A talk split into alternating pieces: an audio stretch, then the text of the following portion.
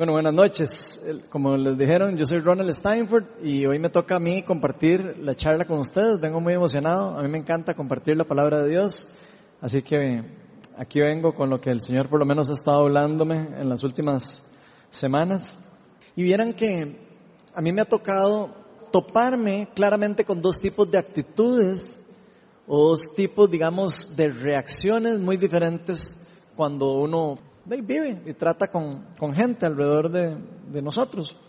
He podido ver ejemplos de gran humildad y he visto ejemplos que parecen más inclinados hacia la soberbia. Lamentablemente no todos los que nosotros nos llamamos cristianos siempre tendemos a comportarnos en una forma que refleje la humildad. Lamentablemente no siempre es así. Y hablando de esto, o poniendo ejemplos de cristianos personalmente, el otro día, hablando con un amigo de aquí de la viña, me contó que fue a visitar una, una iglesia en particular.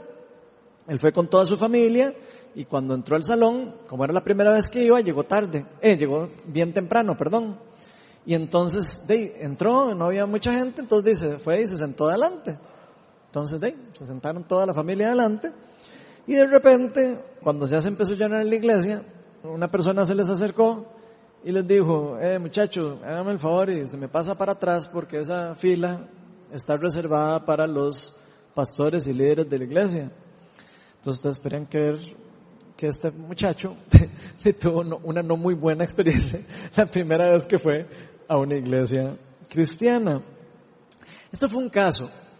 He escuchado también de otros casos, como una historia que leí una vez en un libro que estaba leyendo recientemente, donde un periodista cuenta que fue a visitar a un pastor, fue a hacerle una entrevista a un pastor, pero no sacó cita. Se le ocurrió ir a una iglesia en California que estaba creciendo y entonces eh, eh, el crecimiento de la iglesia llamó la atención del, periodista y dice, voy a hacerle una entrevista al pastor. Entonces llegó sin avisar. Cuando llegó a la iglesia entró y no había nadie en la recepción. Entonces el periodista ahí se quedó ahí esperando, ¿verdad? Dice que pasó el rato y no, no había nadie. Entonces de, al ratito de estar ahí esperando le dieron ganas de ir al baño, entonces fue al baño. Y cuando llegó al baño, el muchacho cuenta que se topa en la entrada del baño a un señor de barba con una camisa blanca, así, sin, mangas, de limpiando los excusados y, y destaqueándolos. Y entonces el Señor aprovecha y le dice, hey, Señor, este, es que viera que no hay nadie en la recepción y tengo, de, tengo rato de estar como esperando a ver si puedo hacerle una entrevista rápida al pastor. Entonces, si usted me pudiera ayudar, por lo menos llamarlo o decirme dónde está, le hace, claro, claro, ya, eh, déjeme nada más terminar. Yo soy el pastor de la iglesia. Déjeme terminar de limpiar los excusados y ahorita lo atiendo.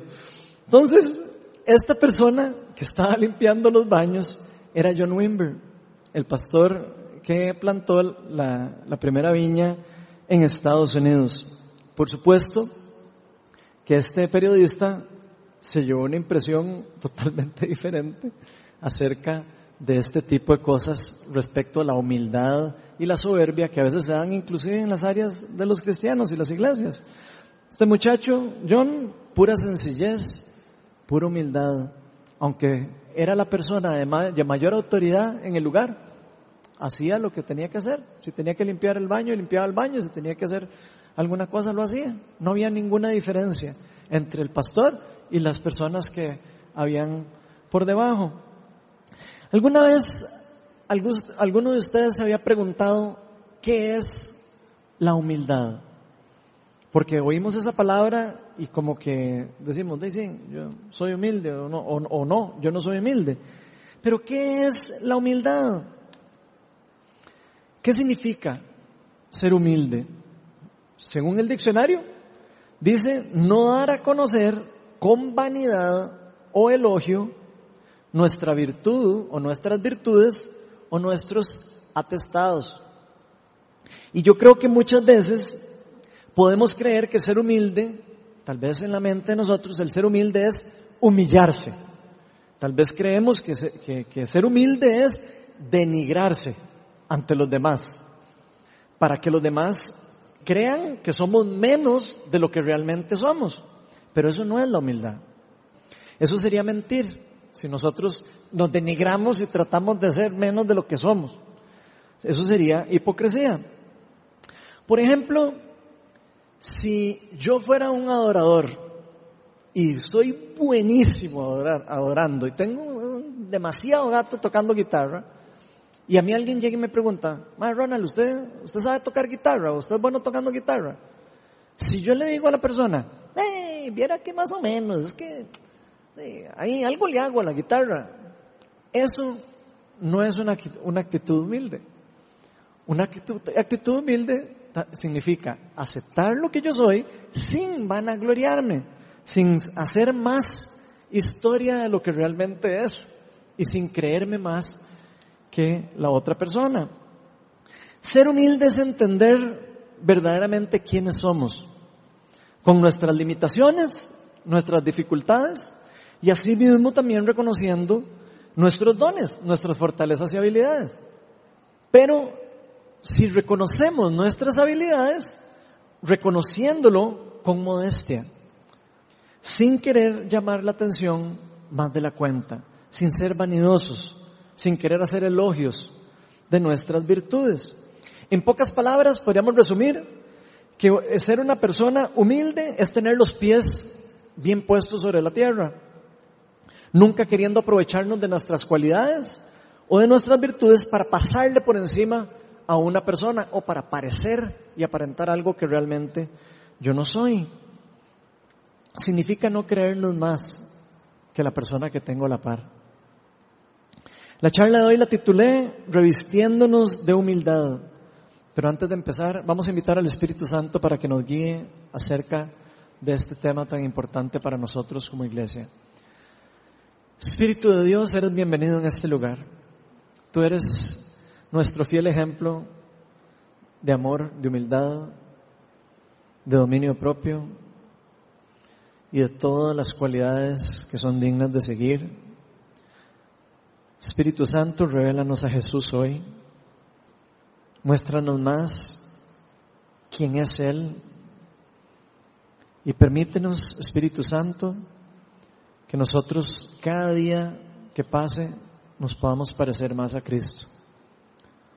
Llénanos y guíanos y toma control de todo lo que vamos a hablar hoy, Señor. Quita toda obstrucción, todo ego de nosotros y todo bloqueo que nos permita entender lo que tú quieres hablarnos hoy. Todo esto te lo pedimos en el nombre de Jesús. Amén. Bueno, los que trajen Biblia pueden sacarla pero sin hacer llamadas. ¿Está? Yo quería aprovechar esa broma para decirles que traten de traer Biblia a la iglesia. ¿Para qué? Uno, para que aprendan a buscar rápido en la Biblia. Y dos, para que nos acostumbremos a subrayar lo que estamos viendo y aprendiendo lo que el Espíritu Santo nos está hablando todos los sábados. Entonces, no tengan pena o vergüenza y cambiemos esa costumbre y tratamos de traer nuestras Biblias. Si la traen su celular está bien, úsela ahí, subrayen el celular, pero yo les recomiendo que compren una, de verdad, para tener al lado de nosotros. Hoy vamos a estar en el capítulo 3 de la carta de Pablo a los colosenses. Aquí Pablo, tal vez para ponernos en contexto, le está escribiendo cristianos. Entonces todo lo que vamos a escuchar es para cristianos, no es para personas que no hayan puesto la fe en Jesús. Y él estaba escribiendo esta carta a las personas de la ciudad de Colosas, en Frigia, en el sudoeste de Asia Menor. Entonces, para que se ubiquen más o menos en dónde era que él estaba. Y eso mismo que le escribe Pablo a los colosenses, también se lo está escribiendo usted y a mí hoy. Así que esas palabras son para la iglesia de Viña Oeste de la Guásima también. Entonces, cuando estemos leyendo lo que vamos a leer, imagínense que, que Pablo está diciendo, le estoy escribiendo a la iglesia de Viña Oeste. ¿Ok? Porque es para nosotros. Acuérdense que la palabra de Dios no cambia. Es igual, permanece siempre. Todo cambia menos la palabra de Dios. Entonces vamos a buscar en el libro de Colosenses y vamos a estar en el capítulo 3 hoy. Vamos a estar en dos grupos de versículos, del 1 al 4 y después vamos a estar del 12 al 14. Ahí se los van a poner en la pantalla para los que no tienen dónde leerlo. Dice así, ya que han resucitado con Cristo, busquen las cosas de arriba, donde está Cristo sentado a la derecha de Dios. Concentren su atención en las cosas de arriba y no en las de la tierra, pues ustedes han muerto y su vida está escondida con Cristo en Dios. Cuando Cristo, que es la vida de ustedes, se manifieste, entonces también ustedes serán manifestados con Él en gloria. Me voy a brincar hasta el versículo 12. Vamos a seguir leyendo. Dice así.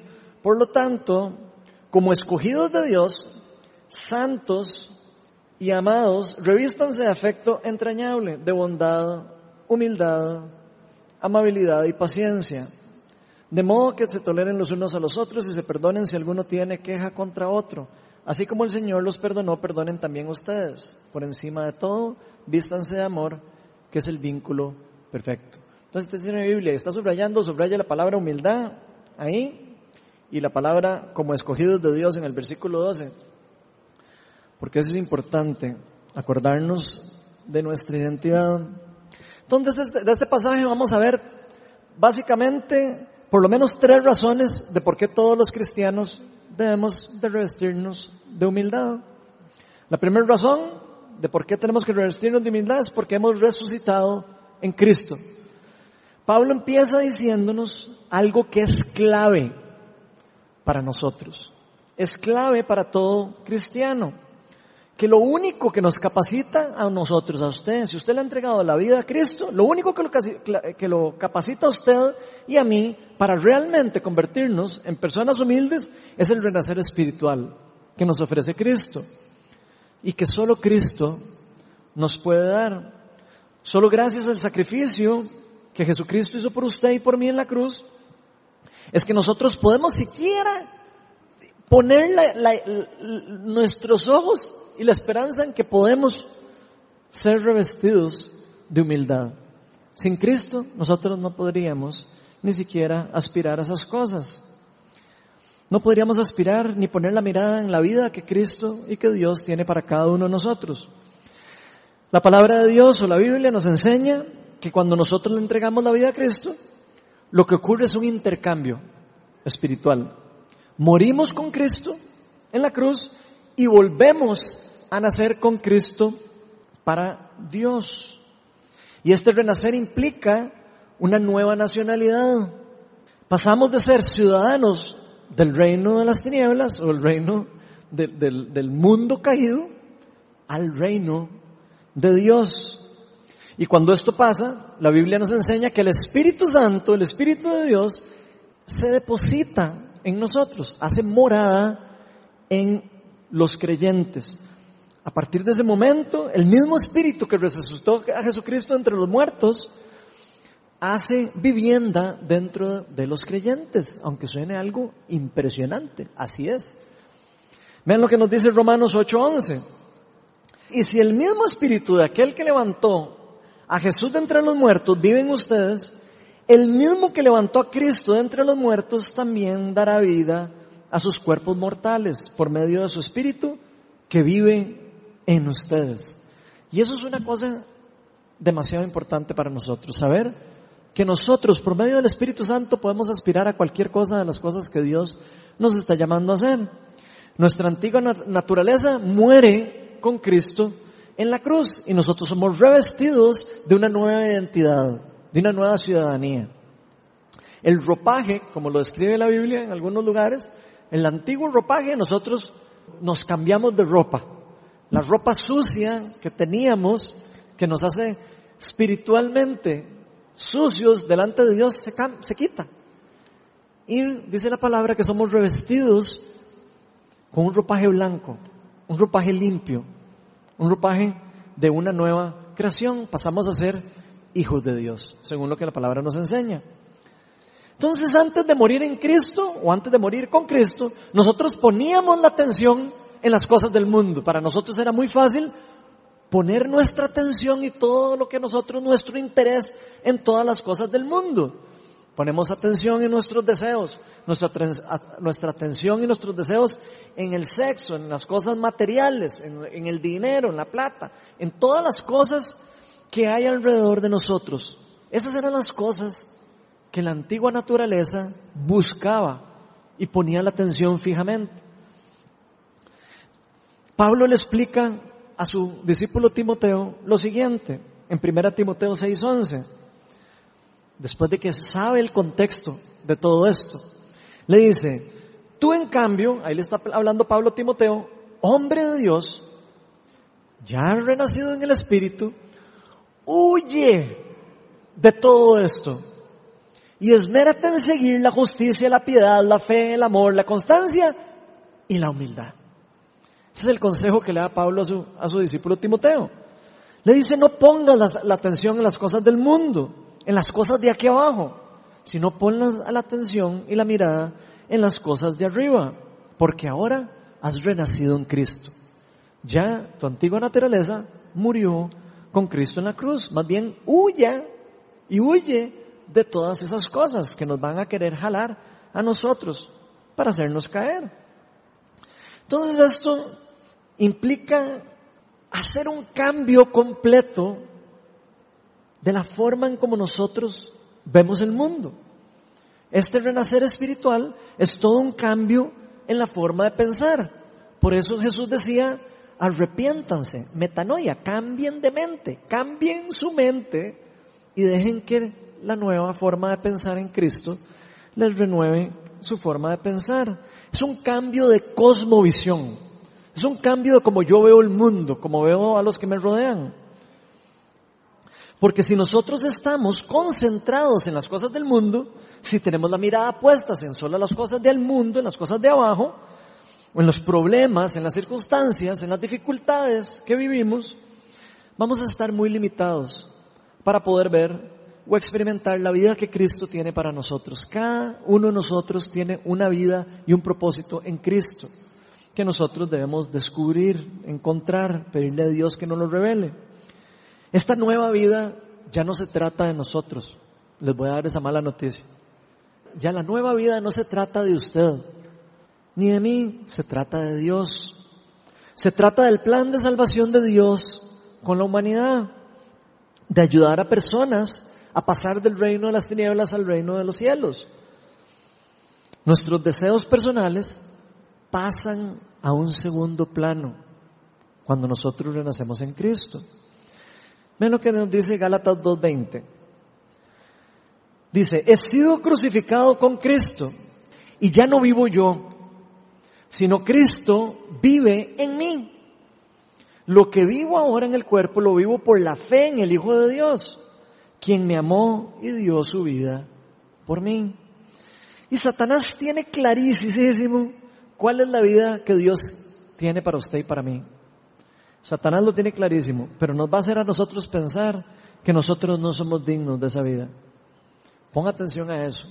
Satanás sabe que usted tiene una vida especial, un propósito especial en Cristo, y sabe que Él puede desviarlo a usted de ese, de ese propósito si usted no está con los ojos puestos en las cosas de arriba, si no está su fe cimentada en Cristo.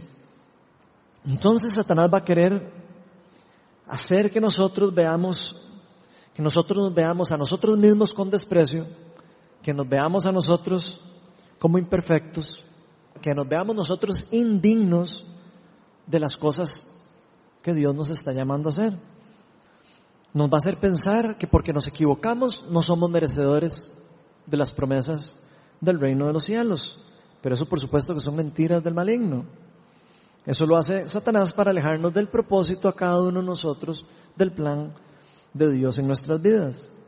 Cuando Pablo nos dice, ahora su vida está escondida en Dios, si ustedes pusieron atención, él lo dice, esos versículos, lo que nos está queriendo decir es que cuando Dios lo vea a usted, si usted puso la fe en Cristo, o cuando Dios me ve a mí, que ya yo puse la fe en Cristo, lo que Dios ve es a Cristo en usted.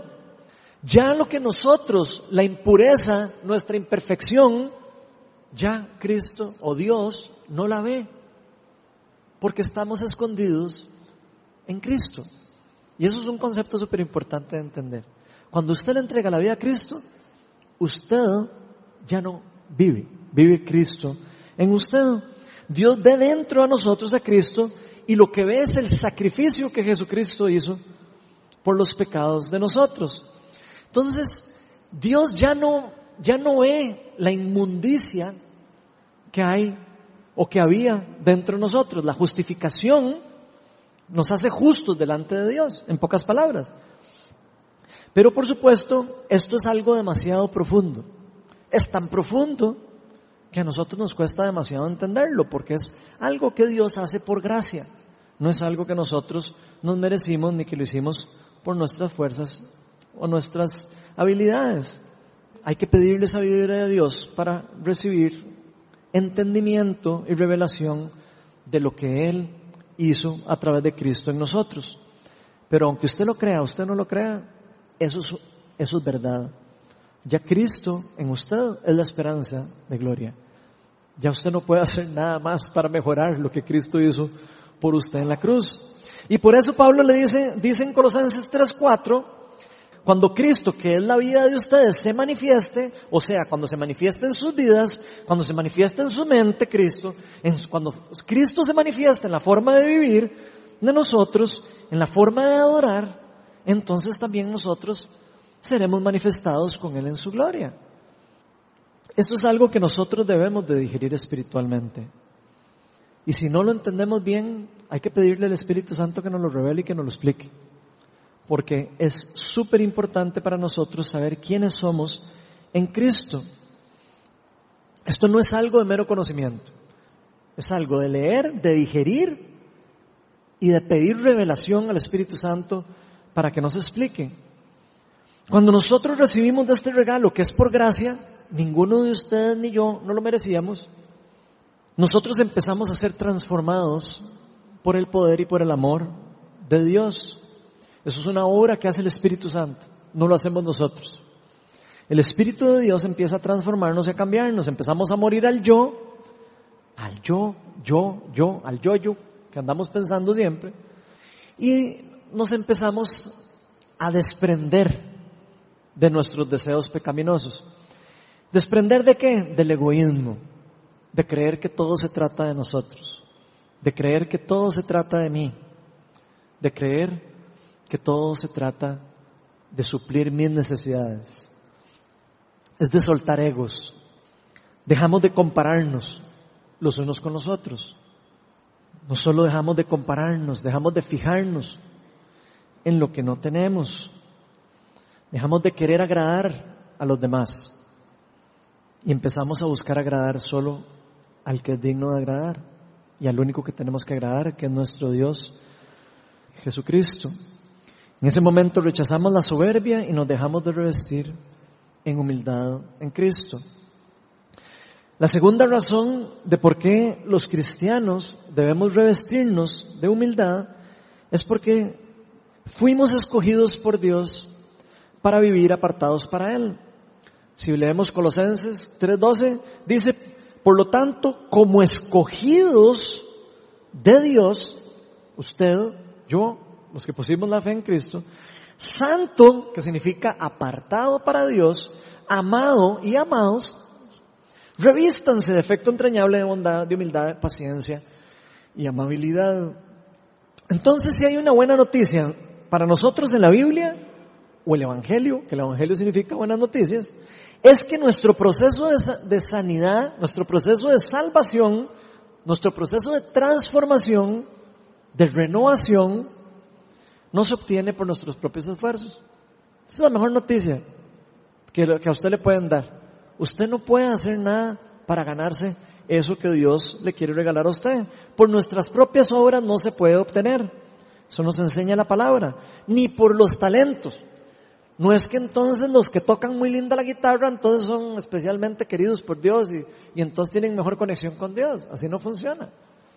Todos tenemos conexión en Cristo por medio del Espíritu Santo. Ese es lo que nos da a nosotros la conexión con Dios, el Cristo en nosotros. No nuestras obras ni las cosas que nosotros hacemos, buenas o malas para Dios. Esto se obtiene solo por fe y solo por medio de la obra realizada de redención de Jesucristo, hecha por Padre, Hijo y Espíritu Santo. Entonces la vida eterna y la salvación no se recibe como resultado de lo bien que usted haga o lo mal que usted haga. Sino viene como un resultado por gracia. Y gracia significa recibimos algo que no nos merecíamos, algo que uno dice, pero es que no puede ser, ¿cómo va a ser que a mí me den algo que yo no me merezco? Así es la gracia y la misericordia de Dios por nosotros. Y por eso Cristo vino al mundo, para morir por usted y por mí, para que seamos mejores los unos con los otros. Pero nunca fue porque usted sea especial o mejor. Y grábeselo en la cabeza. Cristo no murió por usted porque usted era especial. Cristo murió por usted porque Cristo lo amaba a usted. Y lo ama y, me ama a mí. Por eso es que Él murió por usted. No murió porque tan bueno sea usted. Si no, imagínese, no hubiera muerto por ninguno. Porque todos somos terriblemente malos. No somos perfectos, somos imperfectos. La palabra de Dios dice que no hay ni un solo justo en la tierra. Solo Jesús ha sido la, única persona que no ha pecado en el mundo. Entonces no es por nuestras cualidades, la salvación que Jesús le ofrece a usted no es por, por sus virtudes, por sus dones. No se trata de usted, se trata de Dios. De hecho, ninguno de nosotros puede hacer absolutamente nada para cumplir la ley de Dios. Si no, es, si no es porque el Espíritu Santo nos ayuda a nosotros o nos empodera a nosotros, nosotros no podríamos cumplir la ley de, Dios. El Espíritu de Dios es el que nos empodera, nos da las ganas de arrepentirnos, es el que nos lleva al arrepentimiento y el que nos acerca de nuevo a Dios. Entonces solo por medio de Cristo podemos ser justificados delante de Dios, a pesar de que usted sea imperfecto, a pesar de que usted a veces se jale tortas sin culpa, a pesar de que tratamos de hacer lo mejor y a veces fracasamos. Jesús nos escogió imperfectos nos escogió como imperfectos, nos recibió como imperfectos para ser transformados con el poder del Espíritu Santo. Por eso aquí en Viña nosotros decimos, todo mundo venga como es, pero no se quede como es. Venga como es y déjese ser transformado por el poder del Espíritu Santo. Eso no es algo que ni yo ni ninguna persona aquí puede obligar a alguien a ser cambiado. Nadie puede obligar a nadie a ser cambiado, sino es un proceso de transformación que el Espíritu Santo hace en cada uno de nosotros. Todo esto Dios lo hace porque Él nos amó primero, no porque usted amó a Dios. Entonces eso es lo primero. No es porque yo decidí amar a Dios, no. Él lo amó a usted primero antes de que usted decidiera amarlo a Él. Para que cambiemos un poco la perspectiva de cómo vemos las cosas de Dios. A veces creemos que podemos ganar las cosas de Dios por nuestra propia cuenta. Jesús vino por todos los que estemos dispuestos a abrir nuestro corazón a su perdón todos, vino por todo el que quiera abrir su corazón al perdón, a la restauración, por todos los que queramos ser rescatados de nuestros pecados, de nuestra soberbia, de querer vivir nuestra vida sin el amor ni el cuidado de Dios. Para eso vino Cristo. Cristo vino por todos los que reconocemos que necesitamos de Dios. Si usted es una persona que cree que no necesita de Dios para vivir, difícilmente el Espíritu Santo va a poder hacer algo para cambiarlo. Diferente es si usted está con una actitud, yo no puedo solo, yo necesito a Dios dentro de mí para poder ser transformado. Si usted tiene esa actitud, créame que Dios lo va a transformar y lo va a hacer semejante a Jesucristo, porque usted le va a entregar su vida y por medio de la obra del Espíritu Santo usted va a poder hacer todas esas cosas. Jesús decía yo no vine por los justos. Lean eso ahí en sus Biblias. Sino vine por los pecadores. Yo no vine por los que crean que no tienen nada que entregarle a Dios. Yo no vine por los que están sanos, decía Jesús, vine por los enfermos. Entonces, para que vean la importancia de cómo Cristo ve en nosotros el corazón, si es un corazón humilde o es un corazón soberbio. Por otro lado, la soberbia es completamente lo opuesto. La soberbia y la humildad son prácticamente antónimos. La soberbia nos hace pensar que toda la vida gira alrededor de nosotros. Todas las cosas alrededor mío. Eso es lo que nos hace la soberbia pensar. Nos hace pensar que nosotros somos merecedores de todas las cosas. De todo lo que nos rodean. Todo lo que pasa alrededor es para, para mí. Y para yo vivir bien y feliz. Eso es lo que hace la soberbia. Vayan poniendo atención. La soberbia nos engaña, nos hace pensar o ver a los demás como menos que nosotros. La soberbia nos hace ver a las personas para abajo. Inclusive nos puede hacer ver a Dios para abajo. La soberbia puede hacerlo usted pensar que usted es más importante que Dios y que las cosas de Dios son más, menos importantes que sus cosas.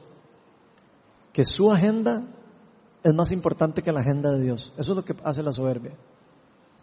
De hecho, el ego y la soberbia fue lo que hizo que Satanás cayera de los lugares celestiales y fuera destinado a vivir eternamente en la destrucción. Vean lo que dice Isaías 14, 13, 15. Esto es el profeta hablando del ángel caído. Decías en tu corazón, subiré hasta los cielos, levantaré mi trono por encima de las estrellas de Dios. Esta es la forma de pensar de Lucifer, que antes era del reino de los cielos. Pero se le subió la calentura a la cabeza y se le subió la soberbia a la cabeza. Gobernaré desde el extremo norte en el monte de la reunión. Subiré a la cresta de las más altas nubes. Eso es lo que hace la soberbia. Seré semejante al Altísimo. Pero ha sido arrojado al sepulcro, a lo más profundo de la fosa. Y eso es lo que le pasa a los soberbios. A Satanás se le subió la cabeza que sus dones, su belleza, dice la palabra que eran los ángeles más hermosos, su belleza, sus habilidades, sus dones, podían hacerlo a él más importante que, que los demás y que Dios inclusive. Y cuando nosotros nos sentimos así, merecedores de algo, cuando nos creemos que somos merecedores de algo, realmente estamos dejando de lado la humildad. Cuando nos creemos superiores a los demás o cuando vemos a los demás como menos que a nosotros, estamos siendo vanidosos, egoístas. Estamos pensando que esta persona merece menos que lo, que yo merezco. Y si caemos en esto, lo que estamos haciendo es olvidando realmente quiénes somos nosotros. Olvidamos que somos hijos de Dios, hijos del Rey. Y por eso Pablo le dice lo siguiente a los filipenses.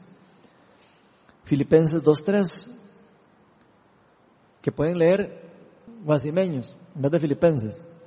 No hagan nada por egoísmo o por vanidad. Más bien con humildad consideren a los demás como superiores a ustedes mismos. Vean el consejo que le está dando Pablo a la iglesia en Filipo. Cuando somos soberbios nos cuesta entender que no solo nosotros somos importantes para Dios y queremos ver el mundo desde nuestra perspectiva. Mi perspectiva es la perspectiva y las perspectivas de los demás no valen. La mía está por encima de todo. La soberbia nos lleva a pensar primero en nosotros, a creer que somos infalibles, a creer que los dones que yo tengo son los mejores y que solo Dios me usa a mí o que me usa más que otros. Eso es lo que hace la soberbia.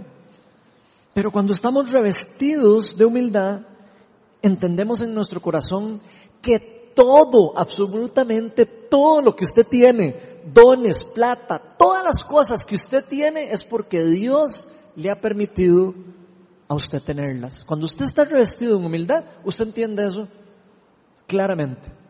Todo lo que yo tengo, hasta los dones mejor de lo que hago, lo hago así porque Dios me ha dado la habilidad y el regalo para permitir tener ese regalo.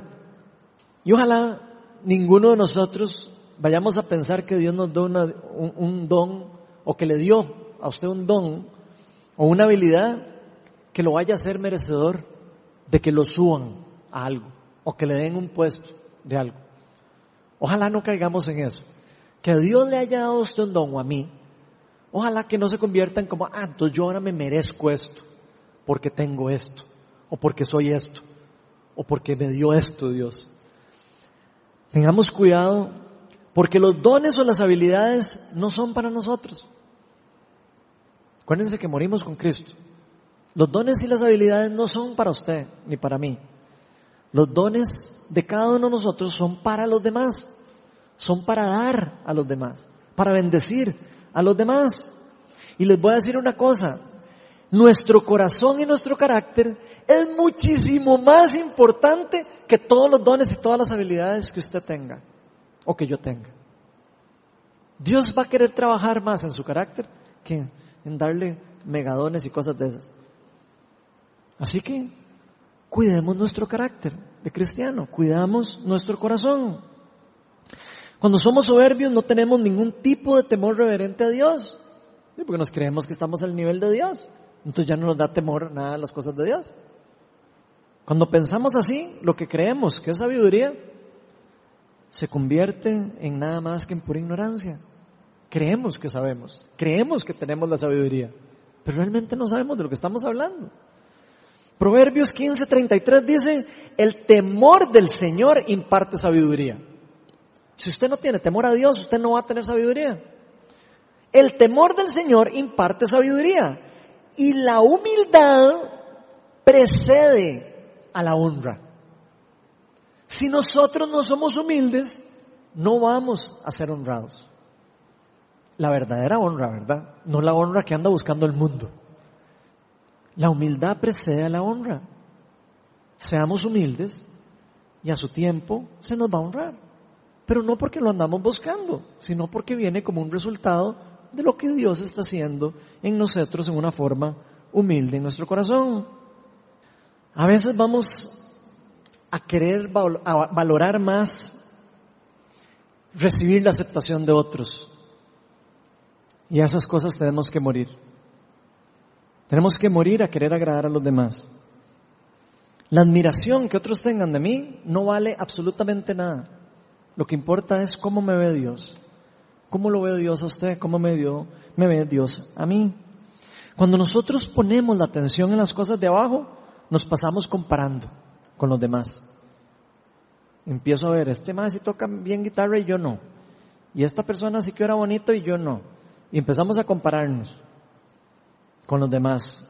O inclusive queremos competir a ver quién es el que tiene el mejor don. Queriendo ser reconocidos, honrados. Inclusive en algunos casos podemos caer a falsificar dones por falta de humildad. Y esas cosas hay que tenerle cuidado. No hay que permitir que la soberbia nos haga cambiar el enfoque de lo que Dios quiere hacer en nosotros. Porque esas cosas nos van a alejar del llamado que Dios tiene para nosotros y de la verdadera humildad. Pero como nos dice el proverbio, la verdadera honra solo puede venir después de revestirnos de humildad. El apóstol Pablo nos dice en Romanos 12.3 lo siguiente, dice, por la gracia que se me ha dado les digo a todos ustedes, nadie tenga un concepto de sí más alto de lo que deba tener, sino más bien piense de sí mismo con moderación, según la medida de fe que Dios le haya dado.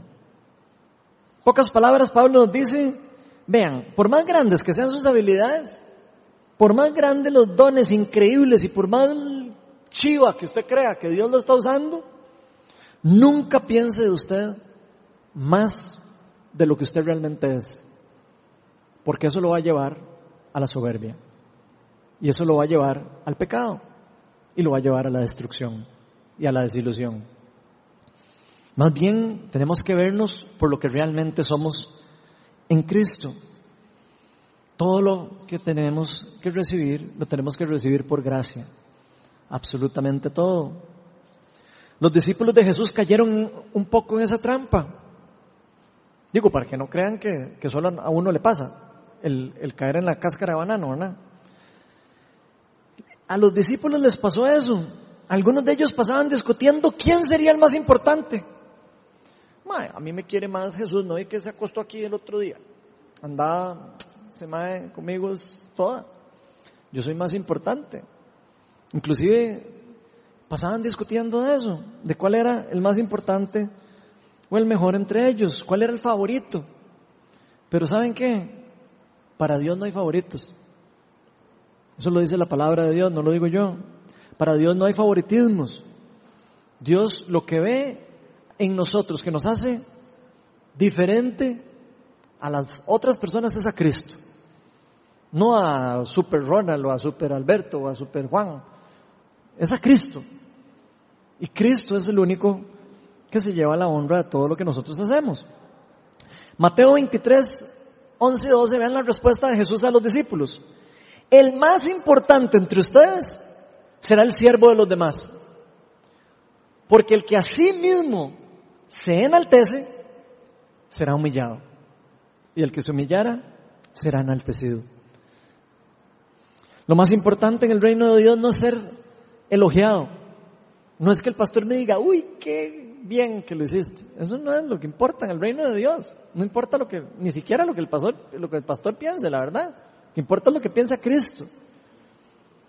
Pastor es un ser humano, igual que yo. Y todos estamos creciendo y caminando y persiguiendo, siguiendo a Cristo. No busquemos el elogio de los líderes ni de los demás. Busquemos el elogio de Dios, nada más. Hacer las cosas para Dios. Más bien por el contrario, el más importante, el reino de Dios, es quien sirve a los demás. El que usa sus dones para hacer crecer a los demás. No el que usa sus dones para hacerse ver el mejor. El que busca hacer siempre bien a los demás. Y la tercera y última razón de la que vamos a estar viendo de por qué los cristianos debemos de revestirnos de humildad es porque somos amados por Dios.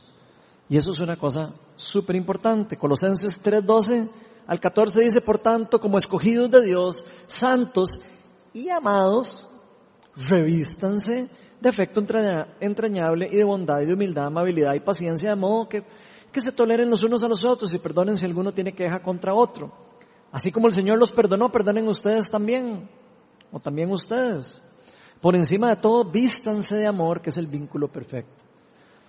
Entonces, otra razón por la que los cristianos debemos revestirnos de humildad es porque aparte de que fuimos escogidos por Dios, sabemos y reconocemos que somos amados y aceptados por Dios. Si usted sabe que usted es amado y aceptado por Dios, usted ya no tiene que buscar la aceptación en ningún otro lugar. Ya no tenemos que buscar la, nuestra aceptación en ningún otro lugar porque somos amados por Dios. Y eso es lo único que, que nos debe importar. Voy a, pedirle, no sé si César puso la, frase, pero voy a pedirle si la puso ahí. Hay una frase que quiero que repitamos todos juntos. Yo creo que yo no se la di a César, entonces puede ser que no la tenga. Pero los voy a poner a que digamos esto. Yo soy un hijo de Dios, primero lo voy a leer yo, yo soy un hijo de Dios, santo, amado, aceptado y escogido por Dios. Y ahora vivo para Él. Entonces voy a pedirles que repitamos eso, yo lo voy a decir lento. Ah, bueno, ahí estaba. Entonces vamos todos juntos. Yo soy un hijo de Dios, santo, amado y aceptado y escogido por Dios. Y ahora vivo para Él, ya no vivo para, para mí. Eso es algo importante de entender. Entonces que seamos aceptados significa que ya no debemos de buscar ese amor que a veces andamos buscando en otras personas. Dios sabe que nosotros necesitamos de relaciones, sabe que necesitamos de amor, pero el amor que realmente nos llena es el que viene de Dios. Es el único que realmente llena nuestra, que va a saciar nuestro espíritu.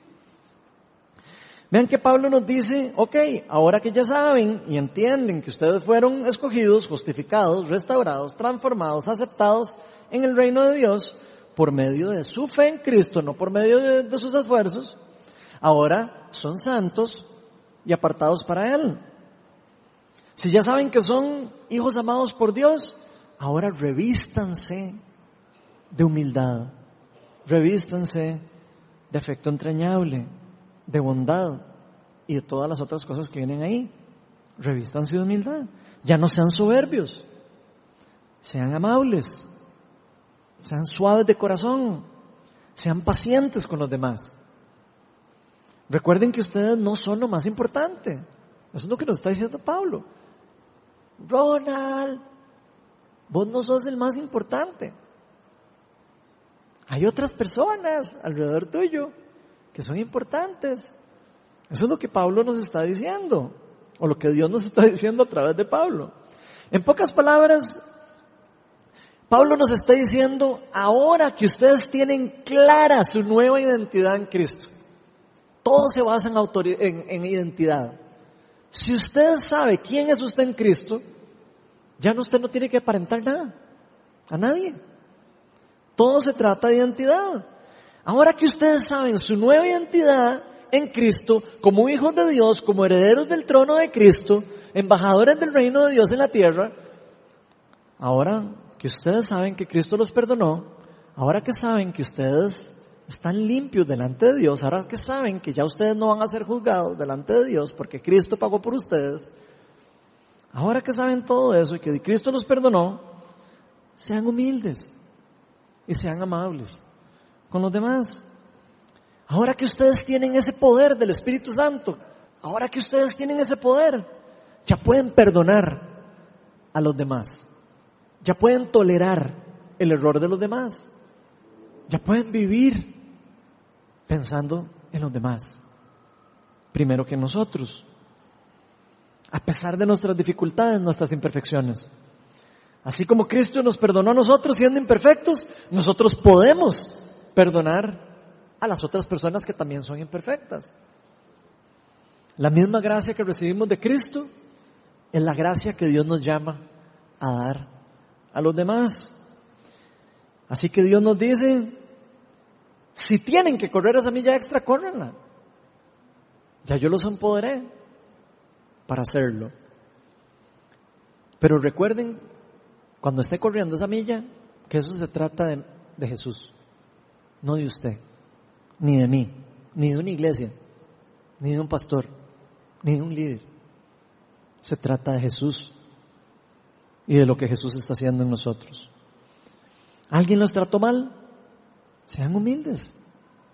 Y aunque ellos no quieran acercarse para pedirles perdón, vayan ustedes. Y traten ustedes de reponerse, de, de restituir esa relación, aunque no haya sido culpa de nosotros.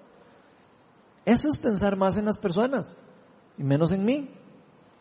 Ya no me importa lo que me hicieron a mí, yo puedo perdonar. Aunque la persona no se humille. Yo soy el que, el que tengo que revestirme de humildad. El problema de la otra persona, que la otra persona lo maneje con Cristo. Pero yo y usted, cada uno de nosotros, debemos de velar por nuestro carácter, por nuestro crecimiento espiritual. Jesús nos decía, amen a sus enemigos. Para amar a un enemigo hay que ser humilde. Usted no va a poder amar nunca a un enemigo si usted no tiene humildad. Amar a las personas que nos llevamos súper bien, a las personas que nos caen súper bien o que piensan igual que nosotros es eh, facilísimo. ¿Qué más fácil que eso? ¿De ahí? Facilísimo. Pero amar a los que piensan diferente. Amar a los que piensan en contra de las cosas que yo pienso. Amar a los que están haciendo o queriéndome hacer un daño? ¿A mí o a usted? Ahí ya se pone la cosa diferente. Pero si usted fue escogido por Dios, Dios le dado a usted el poder y la autoridad y la habilidad para poder dejarse transformar, dejar soltar eso y empezar a amar a las personas y aceptándolas a las personas con sus problemas, con sus dificultades, inclusive con las dificultades para pedirnos perdón a nosotros. Jesús decía, hasta los paganos pueden hacer eso, de, llevarse bien y amar a los, que son amigos, eso, eso hasta los que no conocen de Dios. Ustedes no, ustedes tienen que amar a sus enemigos. Ustedes son de otro mundo. Digo, palabras del Señor. Ustedes, aunque están en el mundo, no son de este mundo. Han sido renacidos en Cristo y para Cristo. Y ahora somos embajadores del reino de Dios en la tierra. Estamos llamados a la reconciliación, llamados a la restitución, a ayudar a los demás a encontrar a Cristo. No importa cómo nos traten, no importa si nos tratan bien o nos tratan mal. Nosotros fuimos escogidos, perdonados, amados y aceptados por Cristo. Y por eso estamos revestidos y podemos revestirnos de humildad para correr esa milla extra para Dios. Dios nos llama a hacer eso, a los cristianos. Pero Cristo no nos enseñó estas cosas solo de palabras. Él no nos dijo como, ah, sí, sean humildes y nada más el, que quiere ser eso, hágase más siervo. No, no, no fue que nada más lo dijo. Él lo hizo. Y por eso Cristo es el mejor ejemplo para nosotros para seguir. Ya para finalizar, vean lo que dice Filipenses 2, del 5 al 11. La actitud de ustedes debe ser como la de Cristo, Jesús, quien siendo por naturaleza Dios, no consideró el ser igual a Dios como algo de que aferrarse. Pongan atención en la forma y la mente de Cristo. Él era Dios, pero él no se aferraba a esas cosas. Por el contrario, se rebajó voluntariamente tomando la naturaleza de siervo y haciéndose semejante a los seres humanos. Y al manifestarse como hombre, se humilló a sí mismo y se hizo obediente hasta la muerte y muerte de cruz. Murió una muerte de las de, veras. Por eso Dios, vean lo que hizo Dios con él, cuando él se rebajó. Por eso Dios lo exaltó hasta lo sumo, lo exaltó, lo honró hasta lo sumo, y le otorgó el nombre que está sobre todo nombre, para que ante el nombre de Jesús se doble toda rodilla en el cielo y en la tierra, y debajo de la tierra, y toda lengua confiese que Jesucristo es el Señor. ¿Para qué? ¿Para la gloria de quién? Para la gloria de Dios Padre. ¿Qué mejor ejemplo de humildad?